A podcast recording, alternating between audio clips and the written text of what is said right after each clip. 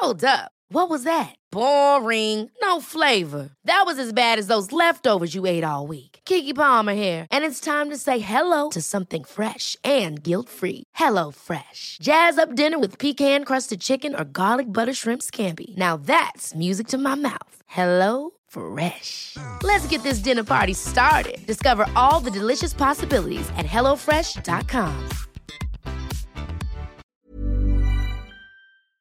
Se van acercando las vacaciones y si tienes un bebé en casa, seguro que te preocupa cómo organizar sus comidas durante los viajes, los días de playa o las salidas a la montaña. Una opción cómoda y muy socorrida son los potitos de Nutriben, porque saben cuánto te preocupa dar a tu bebé tarritos nutritivos y con todas las garantías. Los potitos se preparan aquí en España con los mejores ingredientes, como frutas, verduras, carnes o pescados, y solo emplean aceite de oliva virgen extra.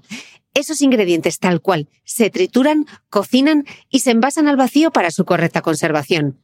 Y ya sabes que igual de importantes son los ingredientes que lleva un alimento como los que no lleva. Los potitos de Nutriben son tarritos que no contienen sal, azúcares añadidos, almidón, colorantes, conservantes, gluten o aceite de palma. Recuerda que los únicos potitos son de Nutriben. Gracias a Nutriben y a su marca Potitos por apoyar los buenos contenidos en este podcast.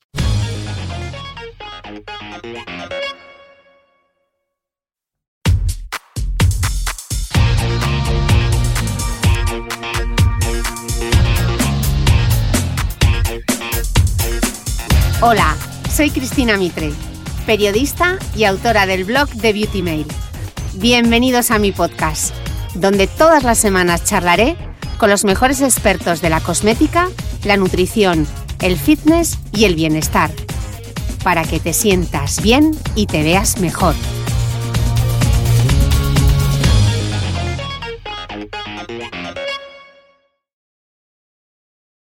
Bienvenidos todos a un nuevo capítulo del podcast. Sí, estoy en Madrid, ya sabéis que me he hecho como una tournée para preparar todos los podcasts de la nueva temporada. Y hoy estoy con la doctora Lucía González Cortijo, ella es oncóloga, coordinadora de la unidad de mama y de cáncer ginecológico del Hospital Universitario Quirón de Madrid.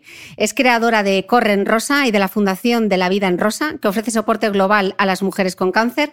Y a título personal, me gustaría añadir que es alguien a quien admiro profundamente y por quien siento un cariño muy especial. Y por fin, después de dos temporadas, he podido grabar con Lucía, así que estoy feliz que la doctora González Cortijo esté hoy aquí en el podcast. Bienvenida, Lucía. Gracias, Cris. Estoy encantada de, estar contigo. Bueno, hoy vamos a hablar del cáncer de mama y el cáncer eh, ginecológico y para poner un poco en, perspectiva la enfermedad, me gustaría dar algunas cifras para comentar con, la doctora. En 2018 se diagnosticaron en España 32.825 nuevos casos de cáncer de mama. Es el tumor más frecuente entre las mujeres en nuestro país, por delante del cáncer colorectal, de útero, de pulmón y de ovario. Aproximadamente el 30% de los cánceres que se, diagnostican en España en mujeres se originan precisamente en la mama y tras el de próstata es el segundo en incidencia en España. En la actualidad, nueve de cada diez personas que padecen cáncer de mama continúan vivas a los cinco años del diagnóstico y de hecho, la mujer española muere de enfermedad cardiovascular, no de cáncer de mama. ¿Es así, doctora? Sí. La causa principal de muerte eh, en España no es el cáncer, a pesar de que está avanzando en los últimos años. Eh, la enfermedad cardiovascular sigue siendo la, causa más frecuente y en la mujer especialmente la enfermedad cerebrovascular, más bien los ictus que, la enfermedad cardíaca. En segundo lugar está el cáncer, eh, primero cáncer de mama, por supuesto, y, segundo el cáncer, cáncer colorectal. Incluso además, eh, según unos datos que yo tenía, normalmente la mujer que supera un cáncer de mama no es de la mama de lo que muere, sino que es incluso de la enfermedad cardiovascular, ¿no? De hecho, la causa más frecuente de muerte en las supervivientes por cáncer de mama es la enfermedad cardiovascular, que es un, es un verdadero problema y, que ahora pues estamos todos un poco concienciados con, ello y con cuidar a las pacientes desde el, punto, desde el punto de vista cardiovascular. En ello influyen varios factores, pues los tratamientos que hacemos, las terapias hormonales, y, bueno, también los hábitos de vida que ahora estamos intentando también desde la oncología pues, pues ir cambiando, igual que en la sociedad general, pues también los pacientes supervivientes oncológicos. Mm, entraremos en detalle durante la entrevista, pero focalizados en el, en el cáncer de mama, eh, ¿cuánto hemos eh, avanzado eh, en los últimos años? Bueno, mucho, ¿no? La verdad es que el cáncer mama es una enfermedad que en general se diagnostica mucho, pero se diagnostica pronto. Se diagnostica mucho porque es una enfermedad muy frecuente. Es muy frecuente fundamentalmente por, por la edad poblacional. Es verdad que últimamente se está hablando de que aumenta en gente joven, bueno, eso es verdad, ahora lo hablaremos, pero la causa más importante de que haya más cáncer de mama es que la población envejece. Y el cáncer es una, es una enfermedad de eh, la población mayor. Entonces, la mayoría de los, de los tumores de mama se diagnostican en mujeres mayores de 55 o 60 años.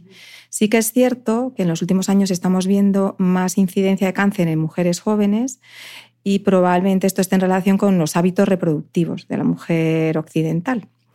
Porque pues, hace unos años pues, nuestras abuelas, ¿no? nuestras madres menos, pero nuestras abuelas y bisabuelas pues, tenían 8 o 10 hijos enlazaban una lactancia con un embarazo y eh, estas son situaciones de protección de la mama. O sea, la mama en el embarazo, en la lactancia, está protegida porque no sufre el insulto ovulatorio todos los meses. ¿no? La ovulación hace que la mama tenga unos cambios que, tienen, pues, pues que las células tienen que reparar. ¿no? Entonces, es mucho más eh, arriesgado una persona que ovula durante toda su vida y de repente, a lo mejor con 40 años, dice, yo ahora quiero tener un niño y con 40 años pues ya es más complicado y muchas veces estos estas estimulaciones de la, de, la, de, la de la, fertilidad en mujeres más mayores pues ocasionan eh, cáncer de mama y lo estamos viendo. ¿eh? Eh, en todos estos años, ¿cuáles han sido los mayores hitos? Bueno, yo creo que la mamografía ha, sido un hito, es, ha sido un hito importante. La gente se ha concienciado porque el establecer un screening para una determinada patología es complicado para las, autoridades sanitarias, eso cuesta mucho inculcarlo no solamente establecer un buen screening, que la mamografía yo creo que lo sigue siendo a pesar de lo controvertido de los últimos datos, luego lo hablamos, pero, pero sí que es verdad que concienciar a la población también es complicado.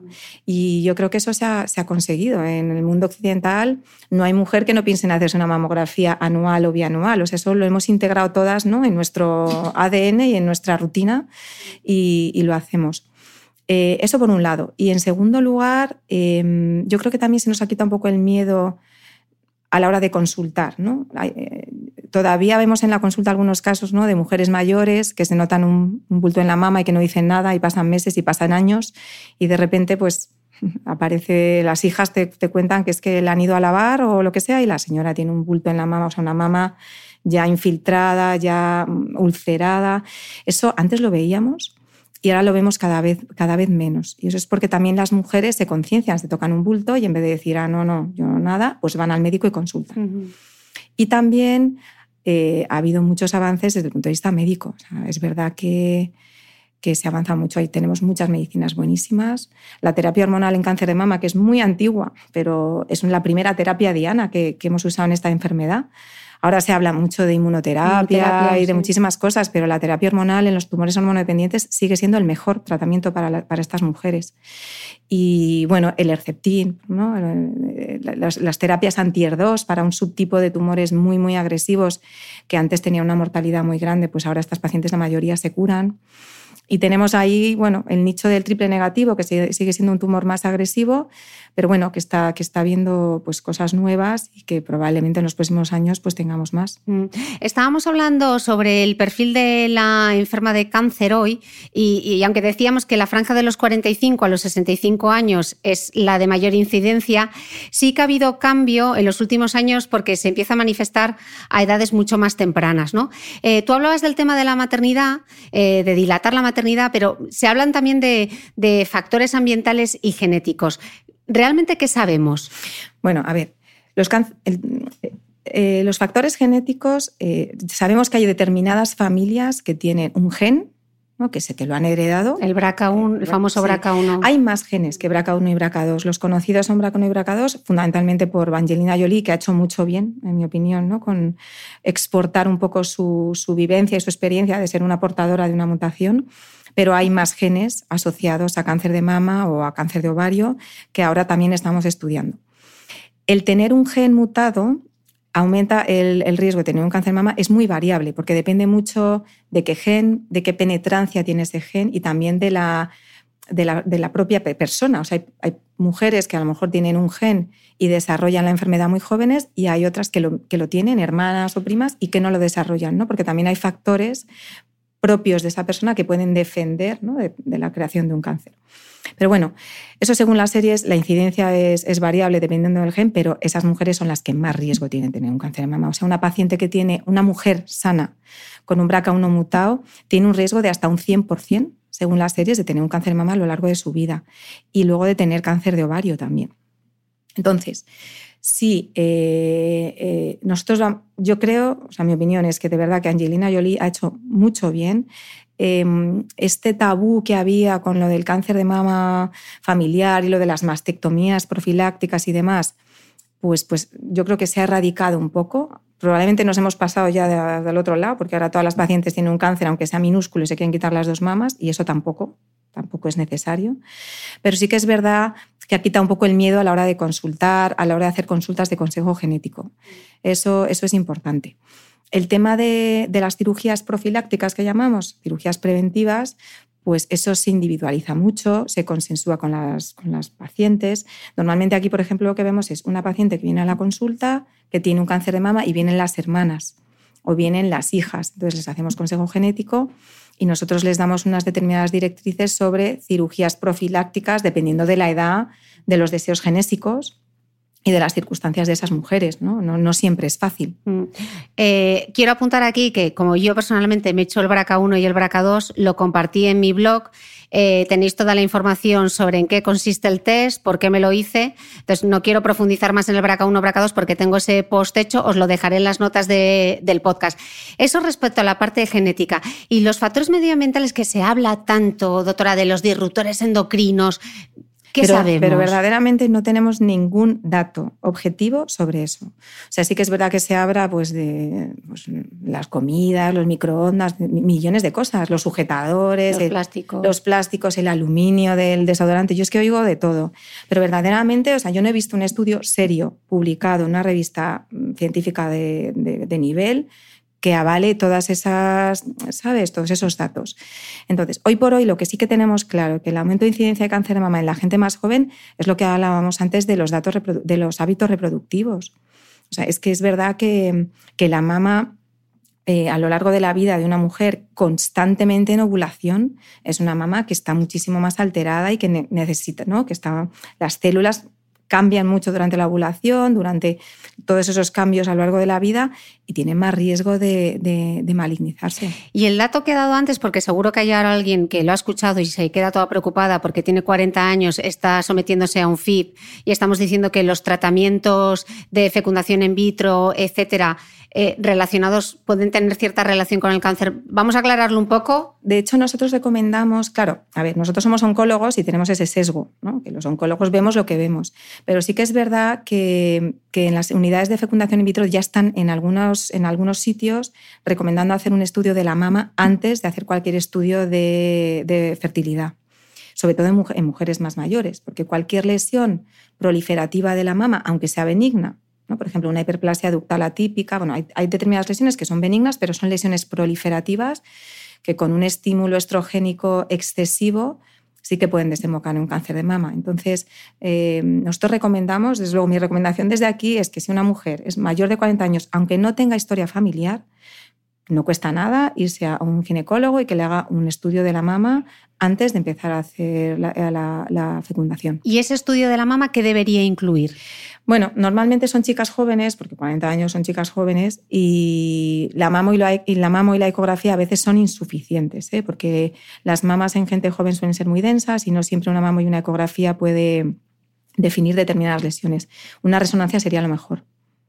De hecho, para, para, las pacientes con mutación, que no lo he dicho antes, eh, las pacientes con mutación de BRCA1 o BRCA2 o las mujeres con, mucha historia familiar, aunque no tengan mutación, porque es verdad que, vemos en la consulta muchas mujeres con mucha historia familiar, que les hacemos el estudio no solo BRCA1 y BRCA2, sino les hacemos todo el panel de genes y no tienen mutación, ¿no? O, que conozcamos. Pero esas, esas, también son mujeres de alto riesgo, que llamamos. Entonces, en el screening de esas mujeres, ya hablaremos ahora de la mamografía, también habría que incluir la resonancia Ok.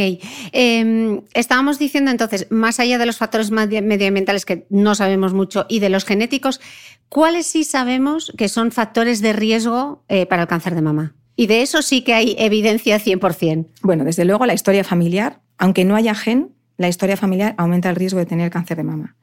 Las radiaciones ionizantes, pues como todo. O sea, una, una persona que está cerca de un, algo radiactivo pues puede tener más riesgo de tener.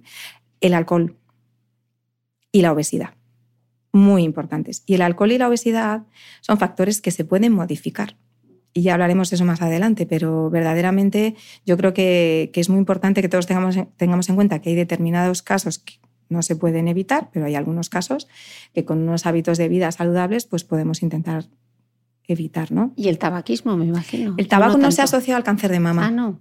El tabaco no. El tabaco se asocia pues, a cáncer de pulmón, a cáncer de vejiga, a otras patologías, pero no se ha visto asociado al cáncer de mama, sobre todo el alcohol y la, y la obesidad. Em, según eh, los datos que yo he visto, en las pacientes con edades que están comprendidas entre los 24 y los 44 años, un 6 y un 15% de los tumores de mama se desarrollan durante el embarazo o en el año posterior al parto.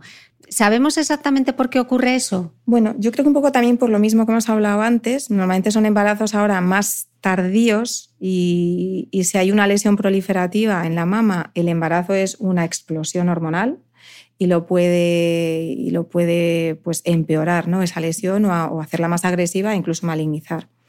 También es verdad no es un porcentaje tan alto. O sea, si te das cuenta, las pacientes de esa edad son las típicas que pueden tener niños. Entonces, Sí que es verdad que hay un porcentaje de pacientes que tienen cáncer asociado al embarazo. El cáncer asociado al embarazo se, incluye también incluso las pacientes que lo tienen hasta el año después de haber dado a luz. Pero bueno, tampoco, tampoco es una cosa tan llamativa, ¿no? Yo creo que también o sea, está incluido pues, en ese grupo de edad que vemos más ahora por, todo este tema de los hábitos reproductivos que hemos hablado y que coincide con un embarazo. Pero el cáncer de mama en el embarazo como tal, dentro del embarazo, sigue siendo una enfermedad poco frecuente. Ok. Y en aquellos casos eh, de, esas, de esas mujeres que, que todavía no han sido madre o que quieren preservar la fertilidad, ¿qué, qué, qué, qué alternativas se les ofrece? ¿Con diagnóstico de cáncer de mama? Sí. Bueno, el tema de la, de la, de la maternidad en, mujeres con cáncer de mama es un problema. Es un problema importante en mujeres jóvenes que no han tenido sus hijos o que ya han tenido un hijo y quieren tener más, básicamente porque la mayoría de los tumores de mama son hormonodependientes, en torno a un 70-75% de los casos. En gente más joven a lo mejor un poquito menos, pero alrededor del 75% de los casos. Y eso significa que además de el tratamiento que le hagamos de quimioterapia, si le hace falta a la paciente o de cirugía, esas pacientes tienen que recibir terapia hormonal durante un mínimo de cinco años. Digo un mínimo porque antes, hasta hace unos años, dábamos cinco años y ahora ese tratamiento se está alargando hasta diez. Entonces, claro, eh, si a una paciente que a lo mejor ya llega un poquito tarde a la maternidad, tiene 37, 38 años, tiene un cáncer de mama, le tienes que dar terapia hormonal durante mínimo cinco años, ya se planta con cuarenta y tantos, eh, muchas veces eso es complicado. Hay que apuntar además también que las pacientes con mutación de BRCA1 y BRCA2, que son las que tienen los tumores antes, sobre todo las BRCA1 mutadas, no sabemos muy bien por qué, pero tienen menos ovocitos que, las, que el resto de las mujeres, tienen menos reserva de ovocitos. Entonces, les cuesta mucho más también o sea, quedarse embarazadas. ¿Qué es lo que recomendamos? Pues desde luego preservación de ovocitos las que quieren. Eh, lo que solemos hacer es programarlo antes de empezar la, quimioterapia para, intentar tener más, la, mayor cantidad de ovocitos sanos. Eso se suele hacer con un inhibidor de la aromatasa, que son pastillas que usamos además para el cáncer mama, que son inductores de la ovulación, y nos ponemos de acuerdo con el grupo de fecundación suele, vamos, lo solemos hacer bastante, con bastante éxito, la verdad. Luego habrá que ver qué pasa con esos ovocitos y si la mujer quiere tener sus niños o lo que sea, pero es verdad que les da mucha tranquilidad y les da mucha seguridad. Lo que pasa que estoy pensando, si ese tipo de cáncer es hormonodependiente, le estamos dando a la mujer más hormonas para que ovule. Pero es un, es un tiempo muy corto. O sea, les das el inhibidor de la aromatasa unos días para que ovule, entonces ya les, les, les, estirpa, les, extraen los ovocitos y o sea, es, un, es un muy autolimitado en el tiempo. Y luego, claro, hay que esperar los cinco años y si se quieren hacer una fecundación in vitro hay que volver a estimularlas, a estimularlas con lo cual no nos gusta nada. A, los oncólogos, a los oncólogos yo no tengo ni idea, pero no, no me hace no me da confianza. Pues mira, ¿sabes además por qué? Porque los tumores hormonodependientes, que son los de mejor pronóstico, eh, tienen menos riesgo de recaída que otros tipos de tumores, ER2 positivos, triples negativos, pero el tiempo, o sea, pero más mantenido en el tiempo. O sea, tenemos recaídas muy tardías de tumores hormonodependientes. Entonces, las pacientes dicen, ah, pues no, yo me tomo cinco años de tamoxifeno y ya está. Ya, pero, pero el tumor puede estar latente ahí y tú, si te quedas embarazada a los 6, 7 años, o sea, eso se puede reactivar de alguna manera, porque los estrógenos, o sea, toda la tormenta hormonal del embarazo, de alguna forma, si hay una micrometástasis, pues, pues se puede, es verdad que se puede, que se puede activar. Tengo que decir que los datos que tenemos hasta, hasta ahora, y el grupo de Valencia tiene muchísima experiencia, eh, los datos de embarazos en mujeres que han tenido tratamiento hormonal no son malos, o sea, no han tenido más incidencia de recaídas. De recaídas. Y esto lo quiero aclarar para que, alguna que se lo esté planteando no se, no se mm. agobie. Pero ese riesgo potencial siempre está y a nosotros la verdad es que nos preocupa. Y hay que tenerlo en cuenta para decir, tener toda la información para que cada uno elija desde su libertad. Eh, estamos hablando del cáncer de mama, pero yo estoy pensando también en las enfermas de cáncer de ovario. Y de cervix, por ejemplo, que es muy frecuente en gente joven. A ver, en las pacientes con tumores ginecológicos el tema de la preservación de la, de la fertilidad es complicado es complicado. Porque solamente se puede hacer, por ejemplo, en casos de cáncer de ovario o de cáncer de endometrio, se puede hacer en, estadios muy precoces. Si no, no se puede hacer. Y en caso de cáncer de cervix, que es muy frecuente, muy frecuente y que ocurre generalmente en gente joven, como ya sabes. Cada vez lo vemos menos gracias a los screening con las citologías y ahora con las vacunas que la estamos vacuna del VPH, por cierto, voy a grabar, voy a grabar un podcast sobre el tema. Entonces, gracias a que tenemos la vacuna, el cáncer de cervix lo vamos a erradicar en los próximos años, pero, pero lo seguimos viendo en gente muy joven. Entonces, la, la muchas veces no se puede hacer una cirugía conservadora en esas pacientes. Sí que en estadios precoces en cáncer de cervix hacemos una cirugía que se llama traquelectomía, pues que, pues que eh, extirpa el cuello del útero, pero preserva el cuerpo uterino. Entonces hay pacientes que pueden, pueden tener hijos con mucho cuidado, pues con controles, les tienen que hacer un cerclaje para que puedan tener... Puedan cerrarle el útero, cerrarle el útero, les hacen como les cosen, Para que... Pero bueno, no siempre eso es posible, por desgracia. Y en el ovario complicado, ¿no? En el de ovario es muy complicado. Tienen que ser estadios muy precoces, estadios 1, estadios 1A, mm. o los tumores borderline, ¿no? Mm. que hablamos. Pero en general es complicado porque los tumores de ovario es excepcional que debuten en, en estadio temprano. Mm. Los tumores de ovario generalmente debutan en estadios más avanzados. Ok. Eh, tengo la sensación de que eh, ahora se está, desde la propia comunidad médica, se presta mucha más atención. Eh, antes estábamos como muy preocupados de la supervivencia, de conseguir que todas esas pacientes eh, superasen el cáncer, y ahora se está prestando quizá mucha más atención a los efectos secundarios que producen los tratamientos, ¿no? sobre todo la toxicidad asociada a la quimioterapia. Me gustaría que viésemos qué trastornos eh, se asocian a la quimioterapia, sobre todo para que quien nos escuche eh, sepa que esto es algo que pasa y que, se puede paliar. Entonces, mm, uno de los trastornos es el trastorno de la sensibilidad, ¿no? Los hormigueos que aparecen en los dedos de las manos y de los pies. Es muy típico. la mayoría de las pacientes que les diagnosticamos de un cáncer de mama, eh, bueno, la mayoría, un grupo significativo, van a necesitar quimioterapia. O bien antes de la cirugía o bien después de la cirugía. Normalmente hoy por hoy eh, las pacientes que van a necesitar quimioterapia las solemos dar antes. Es un, abordaje que se llama quimioterapia neoadyuvante, que mm, antes se administraba en, tumores muy grandes, que eran inoperables, o cuando queríamos hacer una cirugía conservadora de una paciente que inicialmente tenía una indicación de mastectomía, pero hoy por hoy, hoy, por, eh, hoy en día, prácticamente a todas las pacientes que necesitan quimioterapia la hacemos antes. Entonces, eso nos permite hacer pues, una cirugía más sencilla en caso de que no se pudiera hacer.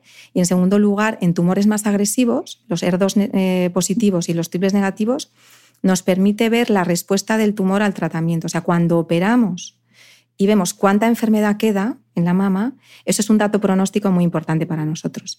Y nosotros, de, acuerdo con eso, podemos planificar un tratamiento o un abordaje posterior. Y eso es lo que estamos haciendo hoy en día. Eso me gustaría, me gustaría contarlo porque mm. muchas pacientes no lo saben y se quedan un poco noqueadas en la consulta cuando dices, no, no es que vamos a hacer quimio antes, pero ¿por qué, doctora? ¿Y por qué no me opero? No, no, porque nos gusta hacer el tratamiento antes y de esa manera además nosotros estamos tratando la enfermedad micrometastásica, que no salen las pruebas porque todas las pruebas están bien y no hay nada más que en la mama o en la axila, pero sí que sabemos que las metástasis del futuro pueden estar escondidas ahí. Nosotros, cuanto antes tratemos esa enfermedad con tratamiento sistémico, o sea, tratamiento para todo, mm. eh, es mejor en el pronóstico, sobre todo en las pacientes con tumores muy agresivos. Eh, ¿y, por qué se produce también el cansancio asociado? Bueno, la quimioterapia, eh, la quimioterapia es una faena. O sea, las cosas como son. Y lo podemos poner del color que queramos. Del rosa que queramos. Del rosa que queramos. Pero es que, es, que la quimioterapia es una faena. Pero hay que administrarla porque la quimioterapia salva vidas. Entonces, la paciente que tiene indicación de quimioterapia se la tiene que poner, porque eso va, va incluido en su tratamiento. Hay otras pacientes que no lo necesitan. Y de hecho, cada vez hacemos menos quimioterapia en los tumores hormonodependientes. Estamos viendo con determinados estudios que muchas pacientes no necesitaban quimioterapia y se las se la habíamos dado. Hoy por hoy tenemos una forma de medir, ¿no? de valorar el riesgo que tiene una paciente recaída y hay mujeres que no necesitan quimioterapia, pero las que lo necesitan se la tienen que poner. Entonces, toxicidad de la quimioterapia. Lo primero y más frecuente, astenia, el cansancio de la quimioterapia. Es un cansancio devastador que no se quita descansando y que incluso mejora pues, con un poquito de ejercicio y actividad. Yo soy una firme defensora del ejercicio, ya sabes, y desde luego mm, cuando, está una cansada hay que salir a andar o a hacer ejercicio o a correr o lo que haga falta, pero, pero eso ayuda mucho porque además la quimioterapia produce mucha pérdida de masa muscular y de fuerza y si eso se entrena durante el tratamiento, la recuperación es infinitamente mejor. Mm. ¿Y el hormigueo? ¿Por qué se... El hormigueo es muy típico de uno de los tratamientos que usamos, que son los taxanos. El paclitaxel y el docetaxel producen, sobre todo el paclitaxel, que lo usamos mucho en esquema semanal porque se tolera muy, muy bien, pero produce una, es una toxicidad que se llama neuropatía periférica y es que afecta a los nervios periféricos, ¿no? los, de los pies y de las puntitas de los dedos, de las manos y de los pies, y es bastante, bastante incómodo. En algunas pacientes, sobre todo en las de más edad, incluso las produce inestabilidad y es, a veces es muy, muy, muy molesto. ¿eh? Muy molesto. Eh, claro, también hay pérdida de la función ovárica, de la menstruación. Eh, no sé si por el tema de los estrógenos habrá mucha sequedad vaginal, sequedad de la piel, me imagino. Bueno, la, quimioterapia, mm, por, lo general, produce una, una castración. La mayoría de las pacientes dejan de menstruar con la quimioterapia. Hay algunas en las que nos interesan que dejen de menstruar, las que tienen tumores hormonodependientes, es mejor eh, que dejen de menstruar. Incluso después de la quimioterapia les tenemos que mantener amenorreicas, que llamamos. Se les induce, ¿no? Se les induce una, menopausia antes de tiempo, una menorrea, o bien con inyecciones, pues en algunas ocasiones se tienen que operar, dependiendo de la, de la, situación. Hay otros casos en los que las pacientes, por ejemplo, las que tienen tumores triples negativos, no necesitan estar sin regla ni no necesitan tratamiento hormonal, pues esas chicas cuando luego vuelven a menstruar, pues nada, no hay ningún, ningún problema. Pero claro, esa bueno, centrándonos un poco en el tratamiento eh, de la quimioterapia, por supuesto que la, propia menorrea pues, produce sequedad vaginal, sequedad de piel, pues que la propia quimioterapia produce todo eso. La quimioterapia es muy agresiva para las mucosas, agresiva también para la piel, produce mucha sequedad, em, mucositis, a veces llagas, incluso infecciones por hongos. O sea que es todo eso añadido a los sofocos que empiezan a notar con la quimioterapia, los sofocones de la supresión estrogénica que produce la, quimio, y luego, pues, pues, pues, por supuesto, la pérdida de líbido, deseo sexual, bueno, eso es... La atrofia vaginal, ¿no? También. Eso hace las relaciones mucho más dolorosas. Más dolorosas. Y, y, sobre todo que luego muchas veces se mantiene, porque en todas las pacientes que les mantenemos esa menopausia, aunque hayan terminado la quimioterapia, siguen pues con todos esos problemas, ¿no? Que es una de las cosas que, que muchas pacientes se quejan, es que tienen mucha sequedad vaginal, es que no pueden tener relaciones sexuales, es que, bueno, una serie de problemas derivados de la menorrea, o sea, de la menopausia y de las terapias hormonales que nosotros usamos también. ¿Y qué se les puede recomendar a esas pacientes? Pues Desde luego, estrógenos no, porque muchas de ellas dicen, ah, pues no, pues voy al ginecólogo y que me pongo. Pues no, precisamente eso está contraindicado. Soja tampoco. La soja, que está muy de moda, pues los, las isoflavonas, flavonoides en pastillas y demás, para los sofocos y para los síntomas de, pues de la menopausia, para la sequedad vaginal y demás, en las pacientes con tumores hormonodependientes está contraindicado.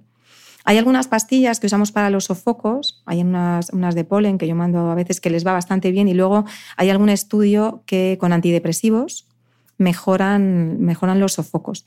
El tema de la sequedad vaginal eh, es verdad que a veces los ginecólogos mandan algún tratamiento local o, bueno, lubricante. O lubricante. lubricantes, la verdad es que es lo que más, más recomendamos, porque no se absorben y no nos da ningún problema. Ok, y respecto a las molestias osteomusculares, las, las articulaciones, incluso la osteoporosis, ¿no? que suele también ser un efecto secundario. Bueno, la, a ver, la osteoporosis es un tema más a largo plazo. Los las dolores articulares son muy típicos, y, o osteomusculares son muy típicos también de los taxanos. Producen un cuadro como pseudogripal, con dolores articulares, musculares, cuando se administran, los dos, tres días de administrarlo.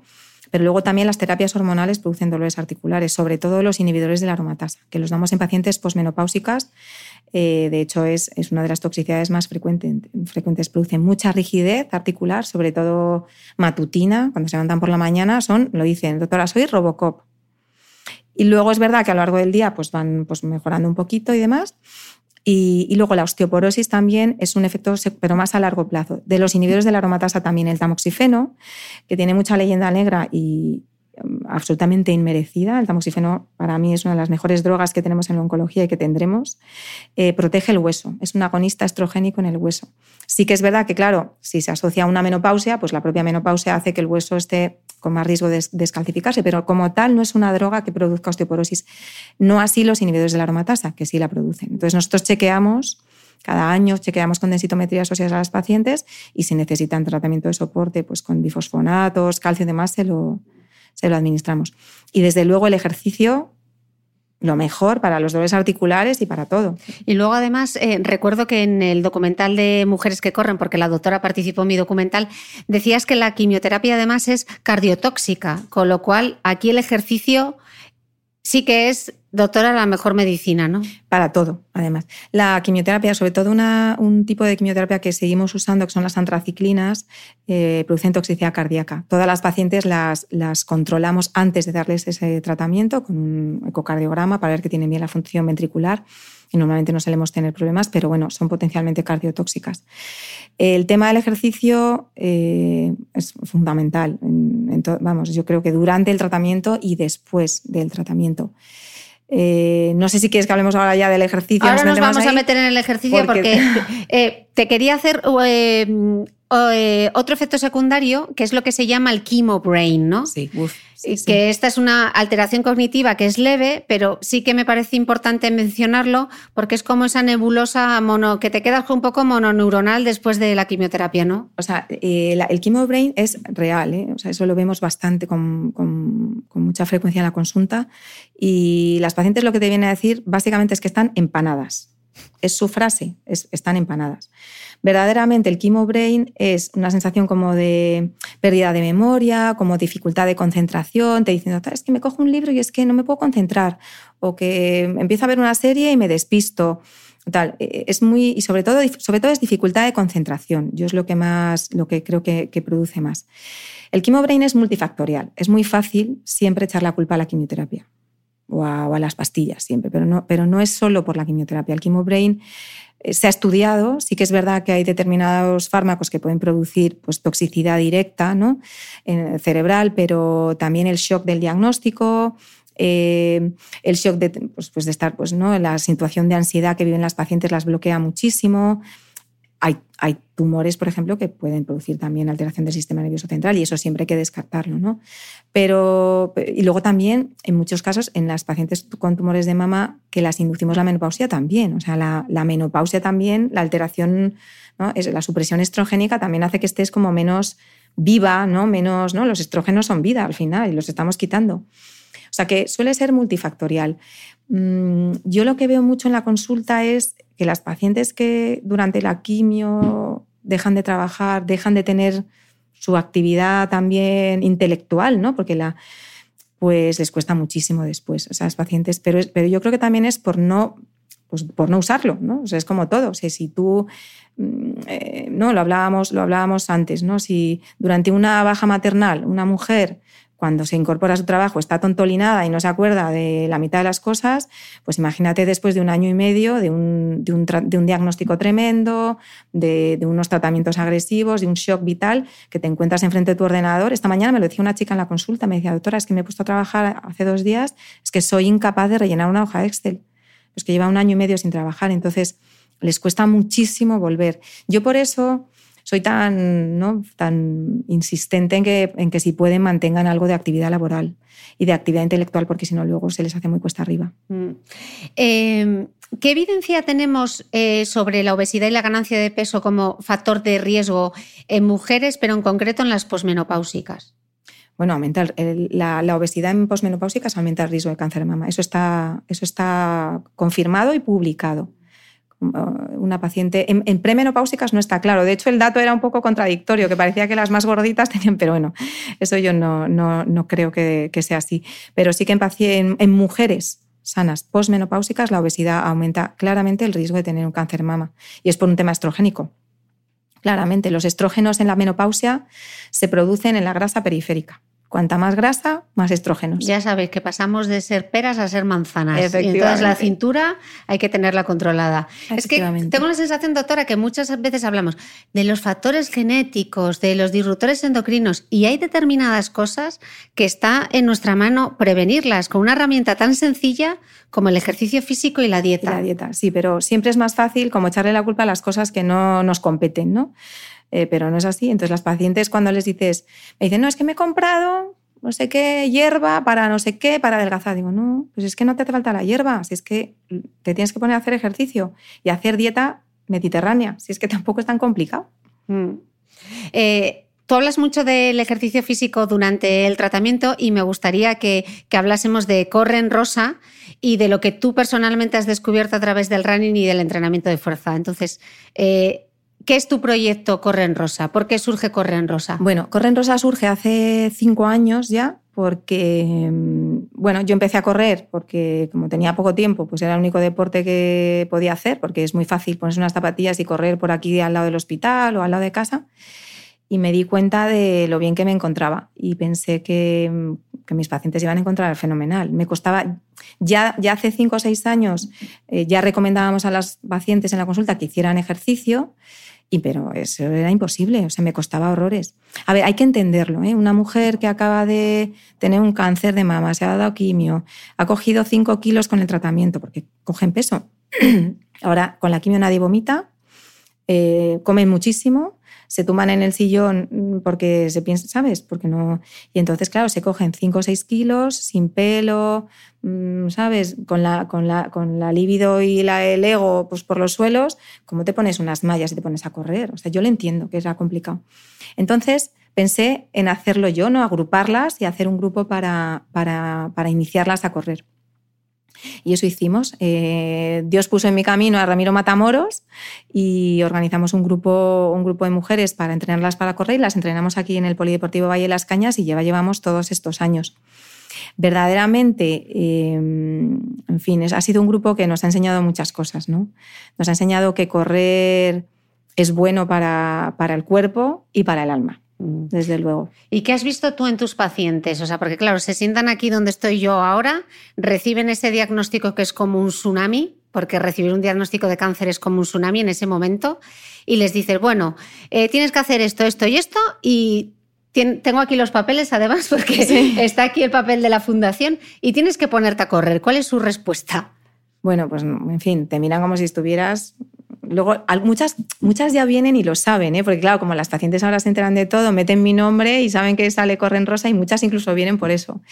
Pero al principio no lo podía, vamos, yo tengo pacientes que las llevaba de toda la vida que me decían, yo es que te dije que sí a correr porque eras mi doctora, pero es que yo en mi vida había corrido ni había hecho nada. O sea, muchas lo, hicieron por mí. Y ahora, pues, pues claro, eh, nos, reímos ¿no? y nos acordamos de aquellos, de aquellos momentos del principio que fueron tan complicados y bueno, esto ha sido una experiencia de muchas pacientes y mucho, y mucho, y mucho tiempo verdaderamente es difícil la adherencia de un grupo oncológico a un ejercicio. Yo creo que nosotros tenemos ahí un récord porque tenemos como 200 pacientes, no siempre van todas, no siempre pueden correr todas. Cris, o sea, hay mujeres que no pueden correr, tienen problemas pues de rodilla, pues, de tobillo, o sea, es complicado, ¿no? Pero bueno, ellas van y andan. Entonces también es importante ir y encontrarte un grupo de mujeres que ha pasado por lo que, por lo que tú has pasado sobre todo es muy importante cuando las diagnosticamos. O sea, el día que vienen aquí y les contamos todo el horror y les dice Carmen, mi enfermera, que es que es adorable, y dice, pero bueno, mañana tenemos entrenamiento a las 11 en el Valle de las Cañas. Y entonces la miran como diciendo, pero esta chica. y entonces vienen y de repente ven a un montón de mujeres vestidas de rosa dando brincos y, dándose abrazos. Y, y claro, de repente ellas dicen, pero bueno, estas mujeres han pasado por lo que yo voy a pasar y mira cómo están de bien. Yo me apunto a esto. Y aunque no corran, pues van y caminan y entonces hablan con una, hablan con otra. Y curiosamente, todos los horrores que se cuentan aquí en la sala de espera, porque en la sala de espera yo no sé qué pasa, pero se cuentan lo malo que te vas a poner, lo que vas a vomitar. Allí todo es al revés. En la pista todo es, de esto se sale, ya verás qué bien, lo que necesites. Entonces, claro, el grupo es muy importante. Correr es muy importante, pero el grupo es muy importante, Cris. Y esas mujeres eh, que tú diagnosticas al principio superan la enfermedad y siguen corriendo como parte del grupo, ¿no? Y hacéis, vais a Nueva York, yo os he visto la Beovia. Y este año vamos a Valencia, a la media maratón de Valencia. Y cada vez el grupo es más grande y, cada vez, no sé, cada vez mm, yo veo que es más, más positivo, ¿no? Más, bueno, más importante y más necesario. Es que lo veo hasta imprescindible. O sea, hacer ejercicio y luego ya hacer grupo ¿eh? el, con el tratamiento. Es muy importante porque lo llevan mucho mejor. Y estamos hablando de la parte del ejercicio aeróbico, pero tú también sabes, y yo que he recaudado ese dinero para la investigación de la importancia también del entrenamiento de fuerza en un proceso oncológico, ¿qué sabemos? Eh, bueno, quien escucha este podcast sabe que soy súper promotora del ejercicio físico y del entrenamiento de fuerza, si cabe más. ¿Por qué es importante que la mujer con cáncer de mama haga entrenamiento de fuerza? Bueno, es que es muy importante. De hecho, yo lo voy a fomentar este año. ¿Qué sabemos? O sea, ¿qué datos científicos tenemos, Lucía, para apoyarlo? Mm, muy pocos, ¿eh? Mm. O sea, de hecho, del ejercicio, eh, si quieres ya lo comentamos, el tema del ejercicio, todos sabemos que es bueno, pero todavía no sabemos muy bien cuánto ejercicio hay que hacer, qué recomendaciones hay que seguir, eh, qué tipo de ejercicio hay que hacer. Entonces, el entrenamiento de fuerza, desde luego, vamos, por sentido común. Una, persona que se pone a correr tiene que estar muscularmente bien, porque si no se va a lesionar, sobre todo los que tienen sobrepeso. Y luego el entrenamiento de fuerza es muy importante en nuestras pacientes que pierden mucha masa muscular y luego para el tema de la osteoporosis, porque el entrenamiento de fuerza es el que previene la osteoporosis. O sea, verdaderamente. Entonces, yo creo que hay que fomentarlo. Es el gran desconocido, el que no nos gusta a las mujeres, porque no, que me van a salir, ¿no? Que me voy a poner muy fuerte. y, hay que hacerlo y hay que, y hay que fomentarlo. Yo este, este invierno voy a hacer, vamos a empezar un estudio con un grupo de, la, de, una universidad, que te lo comentaré, y vamos a fomentar totalmente el tratamiento de fuerza. El tema del ejercicio en el cáncer en general y en el cáncer de mama en particular em, hay muchos estudios, pero no hay, ningún estudio como nos gusta a nosotros los médicos, que sea prospectivo, randomizado, unas hacen ejercicio y otras no. Bueno, eso se hará. Pero verdaderamente los estudios que tenemos hasta ahora son de prevención, o sea, el ejercicio parece que previene todos los tipos de cáncer, incluido el cáncer de mama. Y luego, específicamente en el cáncer de mama, hay varios estudios en pacientes ya diagnosticadas. ¿no? Hay un estudio de un metaanálisis del 2012 que hablaba de de disminución del riesgo de... Bueno, en, global hay varios estudios entre un veintitantos por ciento y un noventa y tantos por ciento de riesgo de recaída. El estudio del noventa y tantos por ciento es un estudio que se criticó mucho porque eran un, era grupo, un grupo de mujeres sanas, que había un grupito de pacientes con cáncer de mama que unas corrían y otras andaban, y las que corrían en torno a 3.5 met hora día, que es más o menos como que corrían 3 kilómetros al día, disminuía la mortalidad un 95%. Yo no me lo creo, de hecho, ese estudio se, criticó mucho porque, porque comentaban que, las pacientes eran de especial buen pronóstico. O sea, que no. Ese es el problema de no hacer estudios como se tienen que hacer, ¿no? Y que son pues, prospectivos, randomizados, de las mismas características los dos grupos. Eso se hará. Igualmente, sabemos que de alguna manera, yo no te digo el 95%, pero que el ejercicio disminuye el riesgo mm, de recaída, seguro. por ejemplo, correr que correr, si tú corres, pierdes peso. O sea, es que simplemente por el hecho de no estar gordita, de no estar, de no, tener obesidad, eso ya disminuye el riesgo de ¿Tienes una un recaída. Factor de riesgo, tienes menos factor de riesgo, la composición corporal también. Claro, claro. Y luego la dieta. La dieta es muy importante. Te lo quería afianzar un poco este punto porque justo en el mes de junio hemos tenido el Congreso Americano de Oncología y se presentó un trabajo que a mí me pareció espectacular eh, que es del grupo del, americano del Women's Health Initiative, que hacen unos estudios estupendos, y era un estudio prospectivo de 40.000 mujeres, mujeres sanas, y ellos los que hicieron, lo que hicieron fue a un grupo darles la dieta habitual, americana, que claro, tiene mucha grasa. O sea, también es verdad que aquí habría que ver qué datos tenemos, ¿no? Un grupo normal, con la dieta normal, y otro que disminuía las grasas a un, a un 25% o menos. La verdad es que el objetivo que ellos tenían era como un 20% de grasas en la dieta y consiguieron un 25%. Y les hicieron seguimiento durante 20 años a esas mujeres. Y lo que han visto es que, primero, disminuye la dieta con legumbres, semillas, frutas y verduras y un menos de un 25% de grasas, disminuye el riesgo de cáncer mama en un 21%, que es una barbaridad. Una barbaridad. Eso son muchísimas mujeres. Segundo, que las que ya tienen cáncer de mama, disminuye el riesgo, uno, por mortalidad, de, o sea, por la propia enfermedad, un 21% también. O sea, la que tiene un cáncer de mama y hace una dieta baja en grasas, tiene menos riesgo de morirse de un cáncer mama. Pero es que además tiene menos riesgo de morirse por otras causas que no son cáncer mama, normalmente enfermedad cardiovascular, como un 15% menos. Por lo tanto, ahí tenemos dos aspectos facilísimos de manejar, que son el ejercicio y la dieta, y la gente compra pues, todas esas cosas tan raras de hierbas, de no sé qué, que cuestan un dineral de superalimentos cuando lo tenemos tirado, sobre todo en España, que tenemos que esto es una huerta, que tenemos fruta y verdura de temporada, y que no y tenemos aceite de oliva, o sea que es que nosotros no necesitamos hacer grandes cosas para comer bien. Mm.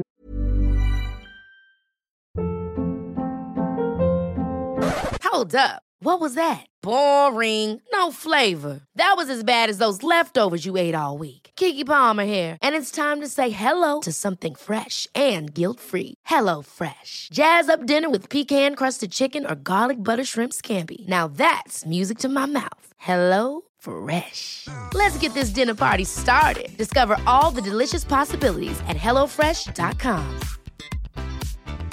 Hey, it's Ryan Reynolds, and I'm here with Keith, co star of my upcoming film, If, only in theaters, May 17th. Do you want to tell people the big news? All right, I'll do it. Sign up now and you'll get unlimited for $15 a month in six months of Paramount Plus Essential Plan on us. Mintmobile.com slash switch. Upfront payment of $45 equivalent to $15 per month. Unlimited over 40 gigabytes per month. Face lower speeds. Videos at 480p. Active Mint customers by 531.24 get six months of Paramount Plus Essential Plan. Auto renews after six months. Offer ends May 31st, 2024. Separate Paramount Plus registration required. Terms and conditions apply if rated PG. ¿Sabías que los bebés son capaces de autorregularse y comer lo que necesitan? Hasta el primer año, la leche ha de ser su alimento principal, bien sea lactancia materna o artificial, y poco a poco podrán ir probando diferentes texturas y alimentos. Ahora, con buena temperatura, a todos nos gusta salir más de casa, y en verano pasamos mucho tiempo fuera, en la playa, la montaña o recorriendo el mundo. Si tienes un bebé que ya ha empezado con la alimentación complementaria, para esos momentos puedes contar con los diferentes tarritos que ofrece Potitos. Hay recetas para bebés desde 4 y 6 meses y solo llevan ingredientes como frutas, verduras, carnes o pescados que se trituran y se envasan tal cual. Los potitos de Nutriben son tarritos seguros, fáciles de conservar y transportar, ya que no necesitan refrigeración, tan solo mantenerse en un lugar fresco. Se calientan en microondas o al baño María, sin conservantes ni azúcares añadidos. Gracias a Nutriben y a su marca Potitos por ser nuestro mecenas del mes.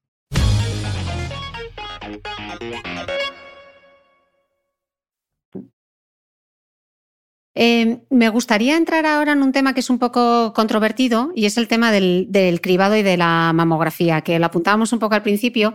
Hay un estudio del 2014 que era el Canadian, Canadian National Breast Screening Study, os dejaré el link en las notas del podcast, que concluía que en las mujeres de 40 a 59 años eh, la mamografía anual no reducía la mortalidad por cáncer de mama más allá de la disminución que ya se conseguía con la exploración física y las medidas de diagnóstico y tratamiento habituales. Eh, parece que, ahora incluso hay cierto desacuerdo, incluso en la propia comunidad médica, eh, y el debate está en torno a cuál es la verdadera tasa de reducción de la mortalidad y cuál es la verdadera tasa de sobrediagnóstico con la mamografía. Eh, ¿Qué sabemos a día de hoy? Este estudio fue muy controvertido. Pero se sigue, hay mucha gente que sigue citando este estudio. Totalmente, totalmente. Y bueno, pues a ver, el estudio básicamente lo que ven, eh, este era un estudio que hicieron eh, el grupo canadiense, un grupo muy potente, hicieron un estudio prospectivo, randomizado. De los que os gustan. De los que nos gustan, un estudio bien hecho a 90.000 pacientes y las, estudiaron con mamografía, un, grupo se hacía mamografía de screening y el otro no, durante cinco años y luego les hicieron seguimiento. Entonces, lo que vieron es que el grupo del screening no tenía menos mortalidad. Bueno, ese estudio se ha criticado muchísimo porque al parecer en el grupo del screening había mujeres con tumores palpables. Entonces, eso ya por definición ya no es screening. Entonces, vamos a explicar lo que es un screening para que... el screening es una prueba que tiene que ser sencilla, que tiene que ser barata y que tiene que ser, tener una suficiente sensibilidad y especificidad para diagnosticar precozmente antes de que el paciente tenga signos o síntomas de la enfermedad y de esa manera disminuir la mortalidad. Entonces, en el grupo de los canadienses, de hecho, hay un, bueno, hubo muchísimo debate con el Colegio Americano de Radiólogos y demás, eh, lo echaron un poco por tierra por eso, porque si una paciente ya se toca una lesión o, tiene lesiones grandes, entonces ya no las están escrineando. Entonces, ahí hay un poco, hay un poco de controversia. Sí que es cierto que hay mucha discusión sobre cuándo hay que empezar a hacer las mamografías. Es verdad que las mamografías en gente joven y en gente mayor no parece que disminuya la mortalidad. Entonces, la recomendación estricta es entre 50 y 70 años. De los 40, de los 40 a 50, pues no hay un, o una clara consenso a qué edad se debe empezar. También es, y también es entendible, a ver, una, normalmente los tumores en mujeres jóvenes son más agresivos y muchas veces el screening no te aporta nada. O sea, el screening mamográfico no, no es para detectar una, es para disminuir la mortalidad. Tenemos que ser conscientes de eso. Si una chica joven tiene un cáncer mama agresivo, se lo va a tocar o se lo, se lo vamos a detectar. y no por hacerle una mamografía anual lo vamos, ¿no? Estos tumores agresivos triples negativos es que en dos meses aparecen y por mucha mamografía que hagas. Entonces, la, eso la, población no lo entiende, ¿no? ¿no? lo entiende, pero es así. No disminuye la mortalidad en gente muy joven. Además, es difícil hacer mamografías en chicas de 40 años. Tienen mamas muy densas, hay muchos falsos positivos. Dímelo a mí. Claro. Entonces, eh, hacemos biopsias. O sea, lo que estamos muchas veces es sobrediagnosticando. El tema de screenear a gente muy joven es que sobrediagnosticamos. Yo también pienso, pues mejor sobrediagnosticar y, coger algún caso, ¿no? Porque es verdad que esos casos son las vidas de, mujeres, pero probablemente haya que buscar el equilibrio, ¿no? Eso por un lado. Y luego las mujeres más mayores, a partir de 70 años, pues es verdad que son normalmente mujeres que el tejido glandular se ha sustituido por tejido graso y que la propia palpación determina, ¿sabes? No necesitas una mamografía de screening tampoco. ¿Qué pasa? Que las pacientes lo siguen haciendo de rutina, porque ya se está, es lo que hablábamos antes. Entonces también da miedo cuando ya hemos interiorizado en nuestra población que hay que hacer mamografía de screen, ahora decirle que no, porque entonces... Ya, pero es eh, efectivo, yo me pregunto, ¿es efectivo ese coste por lo que prevenimos en...? Yo creo que sí, ¿eh? Yo creo que, yo creo que sigue siendo... Yo creo, lo que pasa es que yo creo que hay que establecer bien cuál es la población diana adecuada para hacer el screening, que probablemente sea entre 50 y 70 años. Mm. Pero, pero yo, vamos, de hecho está, está demostrado que el estudio canadiense, pues es el que es y siempre se necesitan dos estudios ¿no? serios para, para, mm. claro, para confirmar una mm. actitud, ¿no? Un, cambio en la actitud de, manejo de una enfermedad. Mm. Em, entonces, para que nos quede claro, porque usted dice, pero entonces me tengo que hacer la mamografía y no me tengo que hacer la mamografía.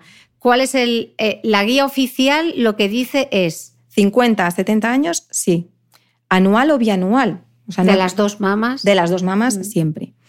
Pacientes de alto riesgo, BRCA1, BRCA2 mutadas o con mucha historia familiar, eh, la recomendación, que no es, no es en España, eh, pero la recomendación de, Harvard es resonancia alternando con mamo eco cada seis meses. Eso no está establecido, pero en las pacientes mutadas, desde luego, Eso, si no se hacen una si no están mastectomizadas de forma profiláctica, desde luego las, mutadas, las, las mutadas BRCA1, BRCA2 o algunas otras mutaciones, PALB2, CHEC2, que hay algunas que se asocian a cáncer de mama, seguimiento de alto riesgo cada seis meses, con resonancia una al año, alternando con mamografía una cada seis meses. Quizá también lo que habría que cambiar a veces es un poco el lenguaje que utilizamos respecto al cáncer de mama, ¿no? Cuando decimos, no, es que la mamografía le salvó la vida.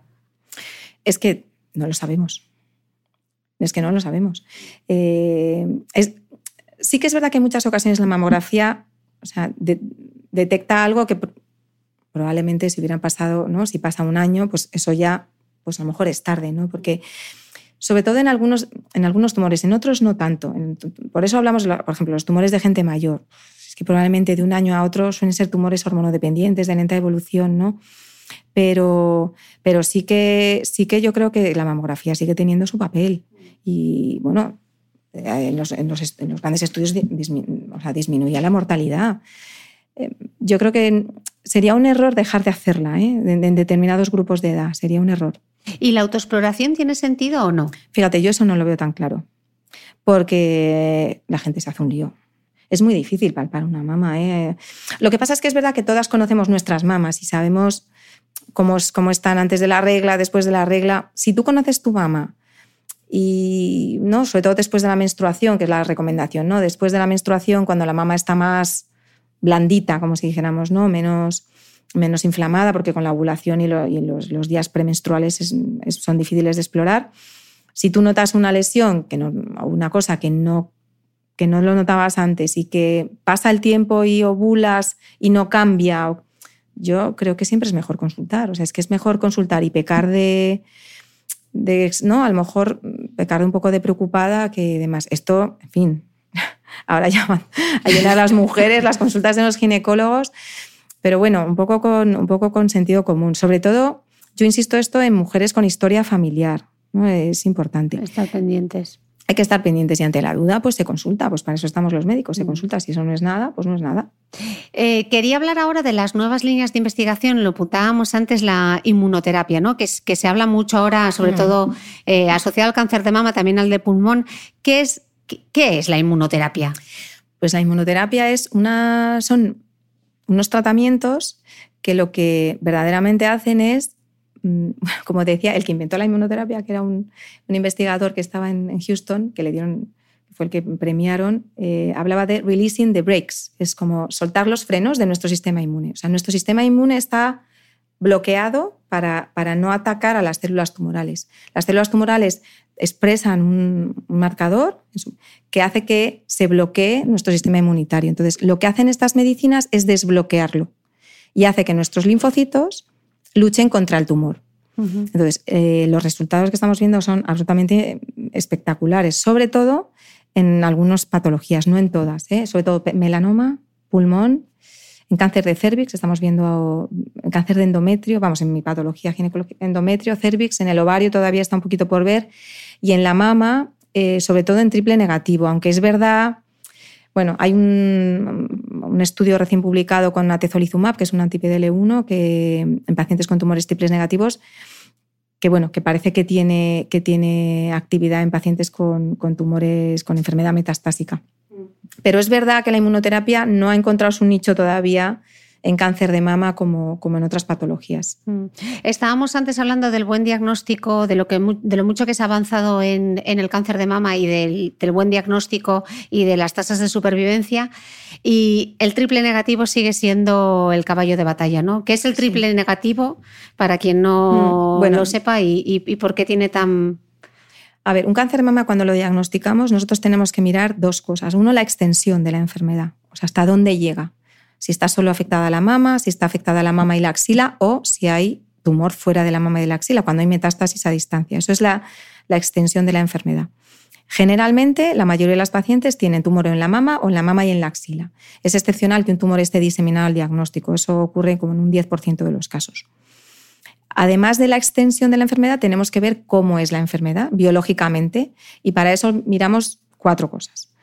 El grado, cómo es de agresivo, que puede ser grado 1, grado 2 o grado 3. los receptores hormonales, lo que hablábamos antes, receptor de estrógeno y progesterona. Si un tumor es hormonodependiente, si expresa receptor de estrógenos y o receptor de progesterona, eso es bueno. Significa, y esto lo digo siempre en la consulta, no que, doctora, yo es que con mis hormonas se crea el tumor. No, no, no. Significa que las células del tumor mantienen una expresión de receptores hormonales que tiene una célula sana. En las células de la mama sanas mm, tienen receptores hormonales. Por eso las células de. Eh, las, por eso la mama cambia en la ovulación, en el embarazo, ¿no? Pues por eso. Si un tumor eh, mantiene esa expresión, significa que es bueno, es menos agresivo, menos desdiferenciado. Cuando un, tumor pierde la, la, expresión de receptores hormonales, significa que se ha hecho más inmaduro y suelen ser tumores más agresivos. Luego miramos el ER2, que es una proteína que se expresa en torno a un 20-25% de los tumores de mama, es por la amplificación de un gen que se llama ER2 y eso eh, implica agresividad de la célula. La célula tiene un mecanismo de, mm, como reverberante ¿no? para, para el crecimiento celular. Hoy por hoy los tumores ER2 positivos que antes eran... Tenía muy mal diagnóstico. Tenía muy, muy mal pronóstico mm, porque... Pronóstico, no diagnóstico. Tenía muy mal pronóstico, ahora pues van fenomenal porque tenemos unas medicinas maravillosas para esos tumores que son el trastuzumab, el pertuzumab, también ahora TDM1. Entonces nos, a los oncólogos nos gustan mucho esos tumores porque suelen ser tumores que debutan muy agresivamente pero es que los tratas y es que desaparecen en prácticamente semanas. ¿no? Cuando los tratamos con neoadjuvancia, como he explicado antes, ¿no? tienes una paciente que viene con un tumor enorme y algunas veces inflamatorio, un mazaco en la axila tremendo, le das tratamiento con quimioterapia y, terapias anti 2 y de repente en tres semanas es que el tumor prácticamente ha desaparecido, ¿no? Es impresionante. Y después miramos el KI67, que son las mitosis del tumor, el índice proliferativo que a mayor índice proliferativo, pues más agresivo es el tumor. Es un poquito en paralelo con el grado. Entonces, los tumores triples negativos son los que son receptor de estrógeno negativo, receptor de progesterona negativo y ER2 negativo.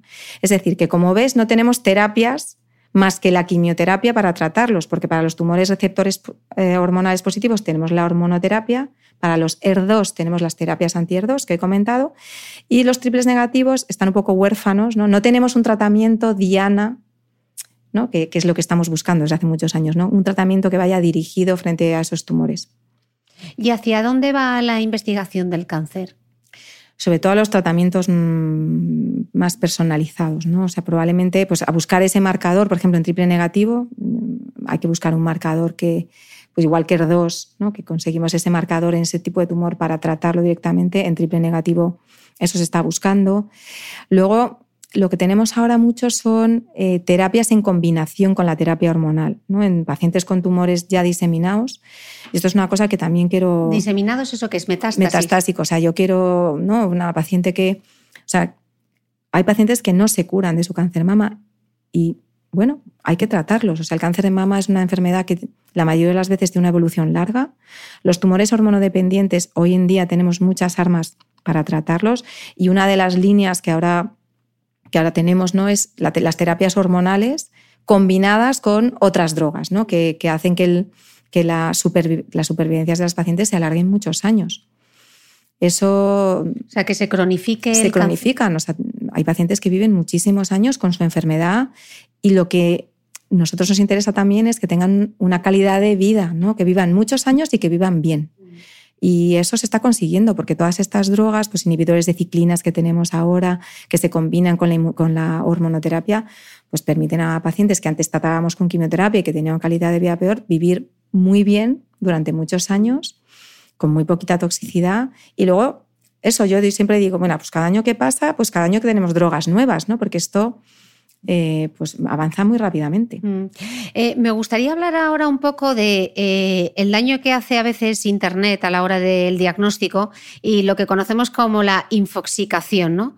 Uno recibe el diagnóstico y claro, lo primero que va a hacer es meterse en Google y decíamos antes que lo primero que te va a aparecer quizá no es la mejor información. ¿no? Tú, cuando das un diagnóstico, ¿qué es el primer consejo que le das a alguien? Bueno, yo lo de Internet me parece un horror. O sea, me parece que, más que nada, a ver, no es que sea, o sea, todos podemos disponer de información, tenemos todo el derecho, ¿no? Y todos miramos en Google, pero es verdad que el problema es que no sabemos filtrar. O sea, en una, vamos, yo no sé, yo no entiendo, ¿no? Pero si yo voy a un abogado y tengo un problema legal, es que no se me ocurre mirar en internet, yo me pongo manos del abogado y lo que me diga. Pues en cambio en medicina no no sé, es, es, distinto. O sea, la gente viene aquí y ya se ha mirado todo el Internet mm, o su amiga le ha dicho que no. O sea, la, gente ya viene muy informada. Que no es que esté mal, pero es verdad que no siempre tienen toda la información adecuada. Y yo creo que lo, lo primero que habría que hacer antes de mirar nada es hablar con el oncólogo. Luego ya, bueno, pues puedes contrastar, puedes pedir una segunda opinión, siempre está bien, ¿no? Si no estás seguro, pues pedir una segunda opinión, pero es verdad que nadie te va a informar como tu oncólogo, nadie. Nadie te va a explicar lo que va a pasar, el pronóstico de tu enfermedad. Es que te puedes sea, mirando una página, pues que te ponga una supervivencia que no es. Y eso da una angustia tremenda. Hay pacientes que vienen angustiadísimas porque han mirado mal lo que tenían que mirar. Mm. También antes de empezar en eh, esta entrevista comentábamos eh, todo el lenguaje que se ha desarrollado alrededor del cáncer de mama eh, los mensajes que muchas veces se dan a las enfermas de cáncer de mama, valientes, supervivientes, eh, luchadoras, eh, y eso también a veces la infoxicación es mala, pero esos mensajes que, estamos creando muchas veces a través de los medios, la mercantilización un poco que se está haciendo el cáncer de mama, mm. Creo que no ayuda tampoco. Yo creo que es absolutamente exagerado. Lo primero, porque el cáncer de mama no es la única enfermedad que, que hay. O sea, parece que el cáncer de mama es lo único que existe. Yo creo que hombre, es muy lucido, ¿no? Porque ahora tenemos todo el mundo rosa y las mujeres, la mayoría, entramos un poco ¿no? en ese juego de marketing más que los hombres, pero también tenemos cáncer de pulmón, que es una enfermedad más frecuente que el cáncer de mama. El cáncer colorectal es una enfermedad que también es muy frecuente y, que son los, están olvidados. Entonces, el tema del cáncer de mama y luego todos esos, esos, ¿no? esos mm, mensajes de tú puedes, valientes, que hay días que las pacientes no quieren ni ser valientes, ni, ni tienes por qué encontrarte estupenda, ni guapa, ni nada, porque hay, hay días que te levantas, te tienes que venir a la quimia, poner el taxol, te hormiguean los dedos, mm, te lloran los ojos y te duele todo y estás jodida, hablando mm. mal y pronto. Y es que es verdad. Y te tienes, tienes que sentirte en el derecho de encontrarte mal. No tienes por qué estar estupenda con tu sombrero, ni con tu pañuelo, ni con nada. No pasa nada.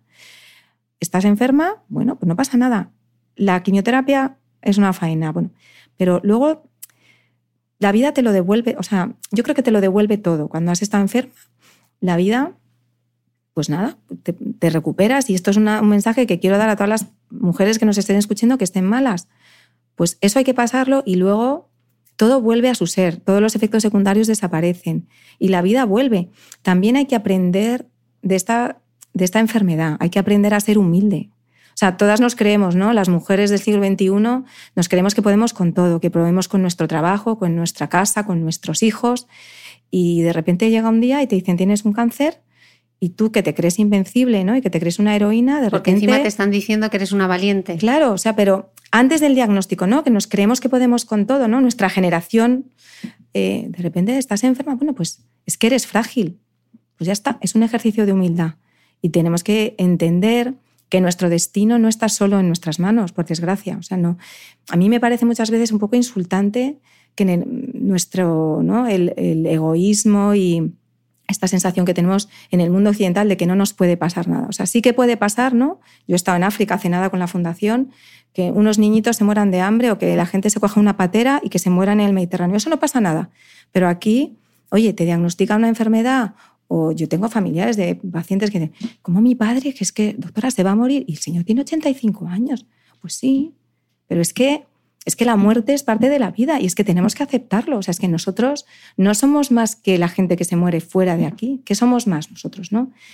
Es verdad que tenemos la suerte de no morirnos en una patera, en una patera ni en un campo de refugiados, como tú has estado, y nos morimos de cáncer. Pero eso es típico de una enfermedad, de, de una sociedad occidental. Gracias a Dios no nos morimos de todo lo demás. Entonces, de algo hay que morirse, pues hay que aceptarlo. Y hay que entender que nosotros no somos más que los demás y eso es un ejercicio que, desde luego nos hace falta. Y el entorno a veces tampoco lo pone fácil, ¿no? Claro que no, porque tú eres valiente, tú eres la mejor, no sé qué. Pues, pues bueno, pues, pues yo estoy enferma y a lo mejor no me apetece hoy salir, ¿no? Yo soy, insisto mucho en salir a correr, pero la que me dice, doctora, es que no, yo lo respeto porque entiendo que a lo mejor esa mujer se quiere quedar en su casa. Hay que respetarlo, cada uno vive la enfermedad y vive su, su duelo de alguna manera y hay que respetarlo. Y la no negación de las emociones, ¿no? Que esas emociones están ahí y... Y si hay que llorar, se llora. Y si, y si hay que gritar, se grita. Y no pasa nada. Y si hay que decir, pues yo me encuentro hoy hecha una mierda y no me, no me encuentro pues para ponerme la flor rosa en la cabeza, pues ya está. No pasa nada. Ya pasará, porque todo pasa. Y como dice una paciente mía, eh, Sagrario, que es muy graciosa, eh, dice, la quimio te lo quita todo, pero luego te lo devuelve todo con creces. Pues es verdad, te lo devuelve todo y, mucho más. Es una experiencia, yo creo que es una experiencia para las mujeres mm, ¿no? positivas y mm, inteligentes y demás, eh, tener una enfermedad de estas yo creo que es mucho más positivo que negativo. Aunque es una putada. Y este que es una putada, por supuesto, pero se pueden sacar cosas muy buenas. Y bueno, aquí la doctora habla también por experiencia personal, así que vamos a pasar a la pregunta del oyente. Eh, ya sabéis que tengo una nueva sección en el podcast que es la pregunta del oyente. Y para que tu pregunta del oyente la podáis escuchar en el podcast, pues tenéis que mandar una nota de voz que os voy a dejar en eh, las notas del podcast que acompaña siempre al audio. Os voy a dejar ahí qué hay que hacer para que la pregunta del oyente eh, sea la protagonista del próximo podcast. Y la pregunta del oyente de este podcast dice así. Hola, Cris. Nada, lo primero de todo, muchísimas, muchísimas gracias por tu podcast. Eh, me gustaría saber si es posible que medicinas alternativas y complementarias, como por ejemplo puede ser eh, la ayurveda, tienen mm, los mismos efectos o, bueno, pueden complementar a otras medicinas más tradicionales o convencionales como las que ya todos conocemos. Nada, me gustaría saber la opinión de, algún experto y si la mejor opción es combinar algo así como la tradicional, convencional con estas alternativas o si ya las medicinas alternativas pueden, digamos, curar o funcionar prevenir por sí solas. Muchísimas gracias, un abrazo. ¿Qué opina, doctora? Bueno, lo primero, yo creo que tenemos que definir qué es medicina alternativa, qué es medicina complementaria y qué es medicina integral. Entonces, vamos a definir las cosas porque es importante. O sea, medicina alternativa son terapias que sustituyen al tratamiento convencional, o sea, al tratamiento que hacemos nosotros los médicos, ¿no? sin evidencia científica ninguna de que funcionen, sin efecto terapéutico y que muchas veces pueden condicionar eh, eh, toxicidad. Eso eh, ocurre, o sea, hay pacientes que no se tratan por la vía habitual y deciden pues, que las inyecciones de vitamina C intravenosas, la ozonoterapia, bueno, yo he visto barbaridades, barbaridades, pues que eso les va a a Eso desde luego y eso ocurre, o sea, esto no, son, no son titulares que salen de repente en la prensa. no, no, no, no, ocurre. y Bueno, y he visto pacientes que, que, han hecho eso durante mucho tiempo y que llegan en una situación, vamos, de, de, morirse. Yo he visto dos pacientes que se han muerto porque no han hecho, y, y si hubieran hecho un tratamiento convencional se hubieran curado recientemente. Y eso existe y cada vez más, porque como existe todo este mundo paralelo a la medicina de hierbas, potingues, natural. y demás, pues eso, pues eso, lo, eso existe y está muy fomentado porque es un, es un negocio. Es un negocio. Y luego los oncólogos, yo creo, o sea, los médicos no, no nos defendemos suficientemente de eso. O sea, no, muchos estamos, pues tenemos mucho trabajo, pero no tenemos una plataforma que nos defienda de nuestro, de nuestro trabajo y de nuestro, oye, del valor de, nuestros, de nuestra investigación y de nuestra medicina. Es que para que una medicación nuestra, una medicación que usamos aquí en el hospital de día, lo, estemos usando aquí, pasa una serie de filtros que no, que no filtra, vamos, que no, es que es, una serie de, ¿no? de investigaciones, fase 1, un estudio fase 2, no, es, que, es que se necesitan muchos años y mucha inversión de investigación. De repente llega un iluminado que dice que la vitamina C intravenosa te va a curar sin ningún fundamento y te cobra un dineral y la gente, lo, y gente, y la gente va. Y sobre todo porque es caro. Porque si fuera barato, no, pues se creen que porque sea caro es mejor. Entonces, eso existe y es una auténtica lacra. Luego existe lo, la llamada medicina complementaria, ¿no? que son pues, actividades, que son normalmente terapias no médicas, pues que ayudan, por ejemplo, el yoga, en mindfulness. De esto, de esto hay estudios que han confirmado que ayudan, que es una cosa muy lógica. Yoga, mindfulness. Que es muy lógico, o sea, cualquier cosa que te desestrese, pero vamos, yo las pongo a correr a las pacientes, es lo mismo. O sea, cualquier mm, vamos, no tratamiento, ¿no? Pues un ejercicio actividad, o cualquier actividad o cualquier terapia que te, te dé soporte a un tratamiento que tú estás llevando, pues te va a beneficiar, por supuesto. Entonces, yo creo que lo ideal es algo integral. Y de hecho, en la mayoría de los hospitales del mundo, pues en el MD Anderson, en el Memorial, tienen estas unidades de medicina integral que te dicen, a ver, pues mindfulness o yoga o tal. Y esto cada vez va a crecer más. Es un poco lo que hacemos en la, en la fundación, ¿no? También quería comentarlo un poco. Nosotros en la fundación hay pacientes, por ejemplo, que no pueden correr, por lo que hemos hablado antes, pero que nosotros les ofrecemos por ejemplo, marcha nórdica hemos estado haciendo este, esta temporada, tiro con arco para las pacientes linfadenectomizadas y luego cualquier cosa que a las pacientes les aporte temas culturales, las hemos llevado a la ópera, mm, hemos hecho charlas pues, con ponentes pues, que muy bien, que les ¿no? haga sen- Yo no creo que sea mejor ni el yoga ni el mindfulness porque eso está estudiado, pero bueno, seguro que si estudias otra cosa que a ti te haga feliz y que te... Pues eso siempre, siempre es bueno. Entonces, es muy importante concienciar a la población del tema de las hierbas y de todas estas cosas. Mira, yo tuve que preparar una charla para, para una, una universidad que me pidieron sobre todos estos remedios y demás. Y los datos que saqué son escalofriantes. En Estados Unidos, 100.000 personas al año mueren por hierbas de este tipo, hierbas, hierbas varias. Eh, el 60% de los pacientes oncológicos toman tratamientos alternativos, el 60%. Y los pacientes crónicos, entre una y dos medicinas mínimo de por vida. Entonces, Que no sabemos cómo interfieren es que el eso. problema es que muchos interaccionan, o sea, nosotros lo vemos. Eh, hay algunas hierbas de estas, por ejemplo, la hierba de San Juan, que tiene una metabolización por un citocromo muy particular que hace que, que haya metabolismo, o sea, que se metabolicen de forma diferente los, los agentes de quimioterapia o los otros tratamientos. Y eso es un problema. Es un problema. Entonces, yo, bueno, desde aquí que, que todo el mundo sea consciente de que no hay fundamento para, para el, el- el uso de, de- de- hierbas, ni de setas, ni de todas esas cosas raras que hace la gente, que por favor, es que es mucho más barato y mucho mejor hacer una dieta sana y hacer ejercicio. Y eso sí que sabemos que disminuye no solo la incidencia de cáncer, sino cuando ya tienes un cáncer, que disminuye la mortalidad. Entonces es que esto está al alcance de nuestra mano. Mm. Bueno, pues yo creo que la pregunta del oyente queda contestada. Un lujazo de podcast. Hemos tardado en grabar, pero lo hemos conseguido. Hora y cuarto de entrevista. Yo creo que hemos hecho un gran repaso eh, sobre el cáncer de mama. Muchísimas gracias, Lucía, por tu tiempo. Muchas Yo gracias, sé que, Cris, que encantada. vas a volver aquí, de- de una segunda, una tercera y una cuarta, Bueno, porque tienes queda mucho, falta. mucho que contar y mucho que aportar. Y a vosotros, muchísimas gracias y nos escuchamos de nuevo el próximo domingo. No olvides que todas las notas de este capítulo están en mi blog de beautymail.es. Además, si no quieres perderte ningún capítulo del podcast de Cristina Mitre, suscríbete a thebeautymail.es y a cualquiera de las aplicaciones en las que puedes escuchar mi podcast, como Spreaker, Apple Podcast, Spotify, Evox y YouTube. Solo tienes que buscar el podcast de Cristina Mitre y darle a suscribir. Y un último favor, si entras en iTunes y me dejas un comentario y además me regalas unas estrellas, ayudas a que este podcast tenga cada vez más visibilidad y pueda seguir creciendo. Te espero el próximo domingo con una nueva entrega del podcast de Cristina Mitre.